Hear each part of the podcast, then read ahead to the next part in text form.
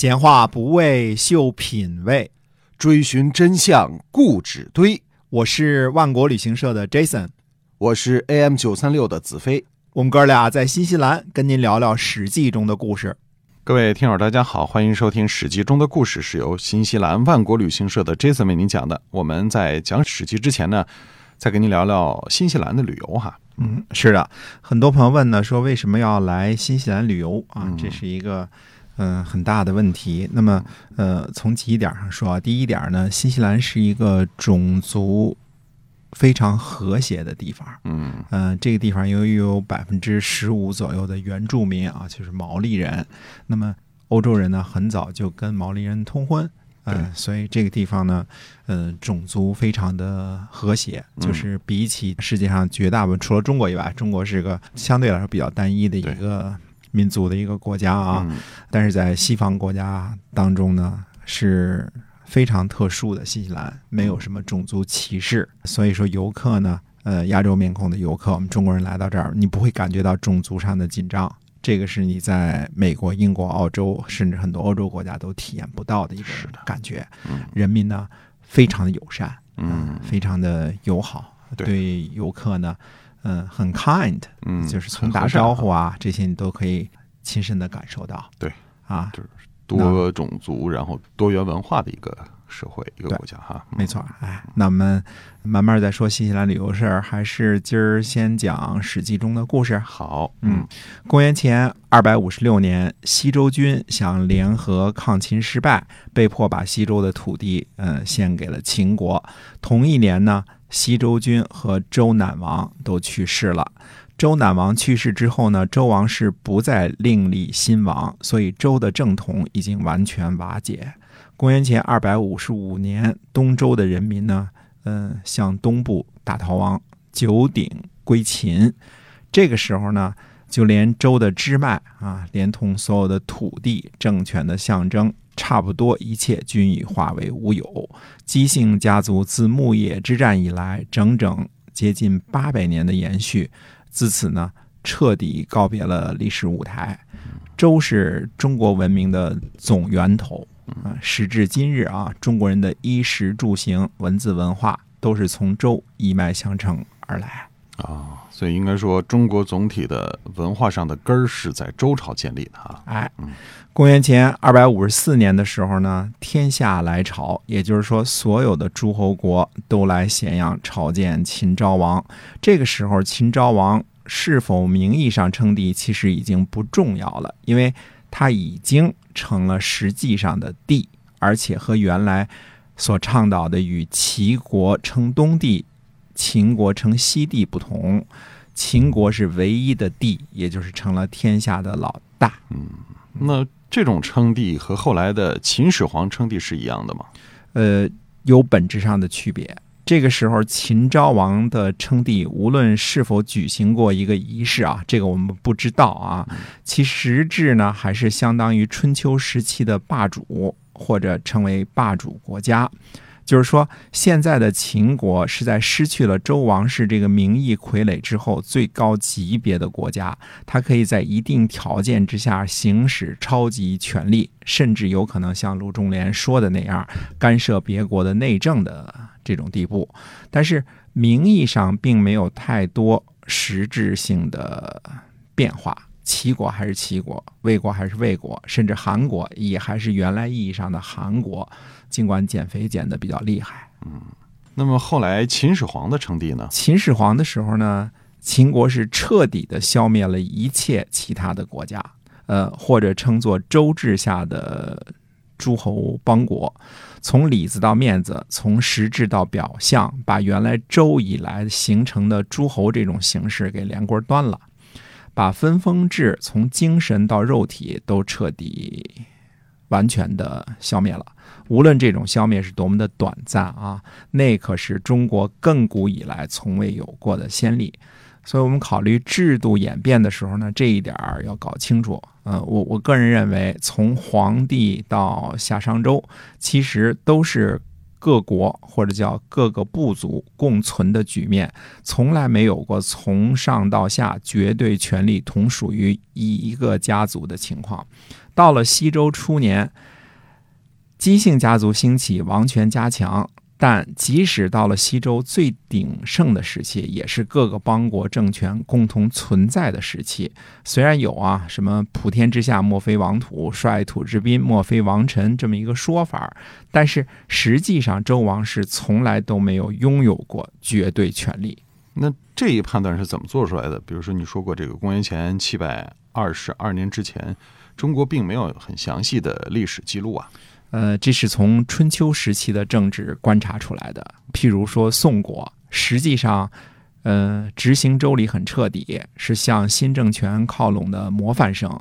可是春秋时期，宋国依然有自己的基本独立的主权，自己享有自己的土地和税收，有自己的独立祭祀仪式和殷商自己的祖庙，只是在大的框架上执行周礼而已。东夷国家像什么滕国、薛国也是如此，政治、经济和宗教都相对独立，由此可以断定，春秋之前的西周统治只能是更加宽松、更加松散的统治模式。那么就是说，周天子即使是在他最强盛的时候，也没有对其他的诸侯国实施过那种完全有效的统治，而是类似像英联邦这样的架构，哈。比英联邦紧凑些，比历史上的罗马帝国松散些。呃，英联邦几乎就是一个名义上的组织，各个成员国几乎享有完全的独立。嗯啊，罗马帝国的一些同盟国，从税收到外交再到军事，都必须听命于罗马。而周天子从未有过对天下各个邦国的绝对治理权。周只不过是天子之国，是个最大型的天下主宰，可以做到谁不听话就揍谁，但并非拥有绝对权力。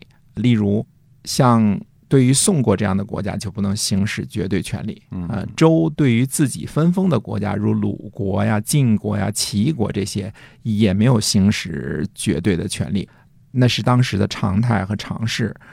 周最强盛的时候，呃，比如说。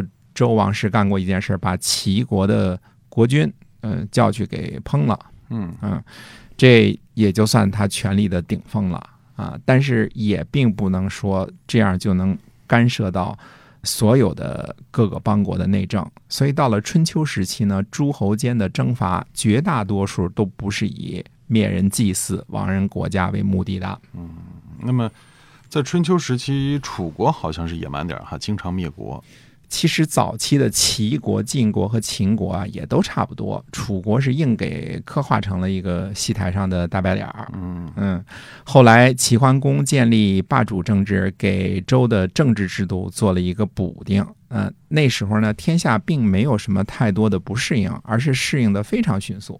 呃，其实就是把原来周王室最强大诸侯国天子治国和天子的名义这两个实质呢，就分开了。呃，周王室呢继续保有天下共主的名义，但是管事儿的变成了霸主国家。呃，就连周王室本身对这种变化也是非常的适应，适应的非常的迅速啊。对，那么现在秦昭王的这个称帝，也就是超过了五霸的范畴，因为已经没有天下共主了嘛。但是。它充其量也不会超过西周时候天子之国的这个威重哈。哎，表面上看是这样的。呃，秦昭王这个称帝呢，充其量也比不上西周时期的周朝廷。本质的区别在于呢，封建这一套制度是姬姓家族自己造出来的，拥有绝对的知识产权和智慧产权。而秦昭王不过是几百年来延续下来的曾经的周的下属，就算现在成了比春秋五霸还牛的霸主国家，但是并没有一套一整套与其武功相配套的文明产生。所以说，周是个文明，秦是个武力强盛的国家，秦昭王是个没有加冕的帝王。不过，这样，秦已经是非常了不起了。秦昭王已经是非常了不起了。嗯，那秦昭王称帝或者不称而帝，有没有什么具体的表现？呃，在公元前二百五十四年的时候，我们说过了，诸侯来朝，也就是说，诸侯都来朝觐秦昭襄王。其中的魏国呢，来的比较晚，所以魏国呢就遭到了秦国的征伐。就是说，为了迟到的缘故，如果大家记得啊，在春秋时期惯例是不是也是如此？盟主开会，谁不来或者谁迟到了，就可能遭到征伐。嗯，这叫讨不停。不过春秋时期呢，至少名义上盟主并不是为了获得土地和人民去征伐的。大部分时候呢，春秋时期的盟主都是在担负着国际警察的角色，以协调各个邦国之间的关系为己任。不过这秦昭王是有点帝王的意思了啊，想打谁打谁。哎，公元前二百五十三年，秦昭王交见上帝。这个上帝不是西方宗教中的上帝啊，是天上的大猫的意思。嗯呃，但是，一般这种仪式呢，祭天呐、祭地呀，呃，这都是天子才做的。呃，一般诸侯呢，可以祭祀鬼神嗯啊。交见上帝这个动作呢，可以视作秦昭王在周灭亡后呢，在自己履行天子的职责。公元前二百五十二年呢，秦昭襄王卒，也该是时候呢，给秦昭襄王做个盖棺定论式的叙述了啊。那么，秦昭襄王呢，比起秦献公、秦孝公、秦惠文王和秦武王来说呢，最大的区别是，秦昭王把秦国变成了 G one，嗯嗯，当时唯一的超级大国。秦昭襄王的前期呢，可以称作魏冉时期。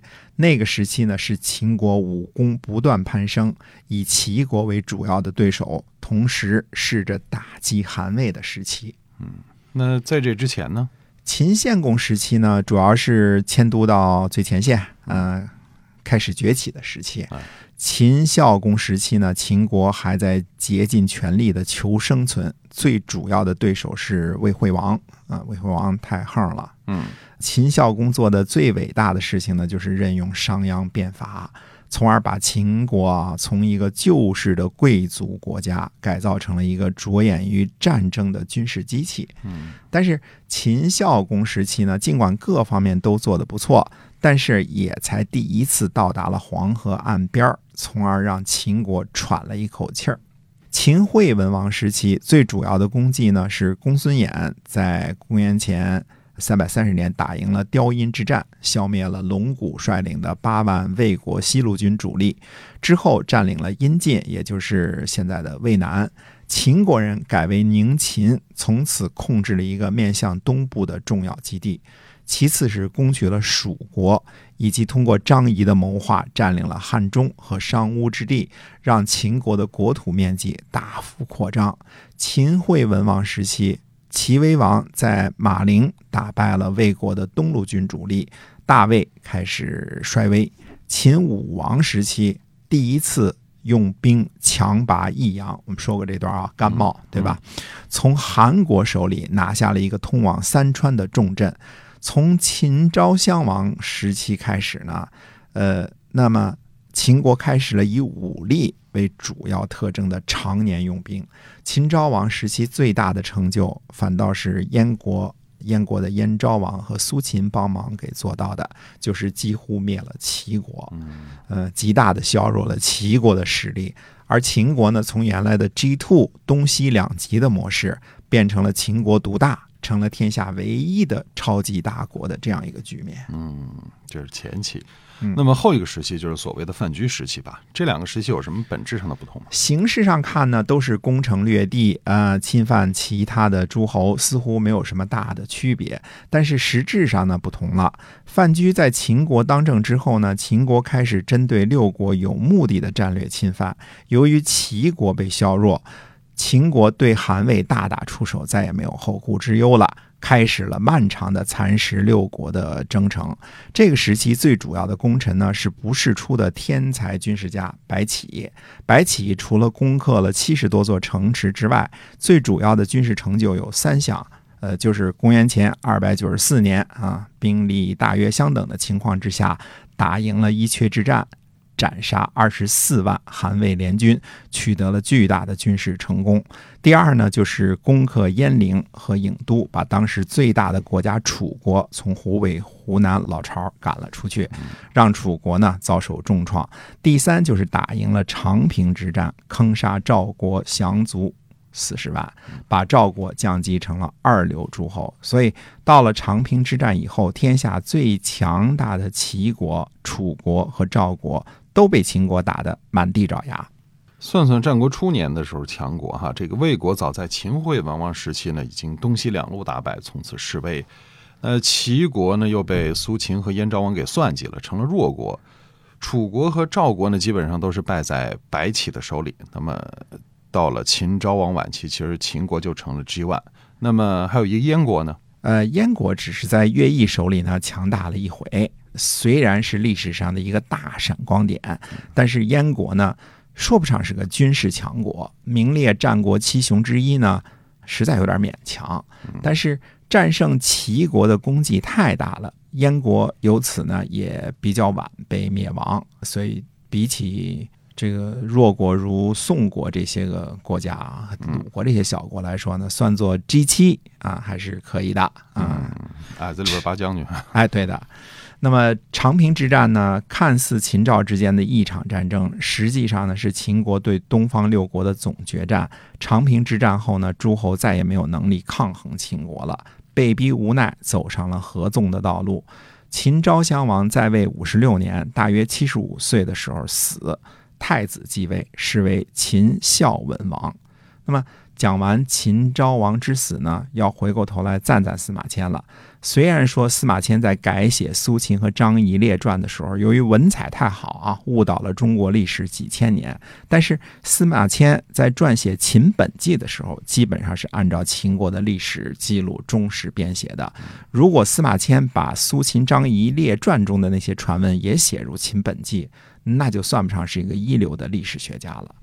所以，我们后人看到了这些相互矛盾的地方呢，哎，才能够去进去挖掘一下历史的真相。嗯，没错哈，历史的真相有时候并不是像我们可能长久以来一直认为的那样子，它的真相背后呢，可能是另外一个故事。好，那么我们的节目呢，是由新西兰万国旅行社的 Jason 为您讲的，我们下期节目再会，再会。